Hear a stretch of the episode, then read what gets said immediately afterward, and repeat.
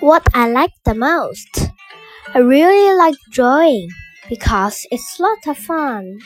I can go and sit outside and draw things in the sun. I don't like origami. I'm bad at folding things. When I made a paper crane, it has such tiny wings. I also don't like knitting because it's just too hard. But I'm good at drawing pictures, so I like making cards.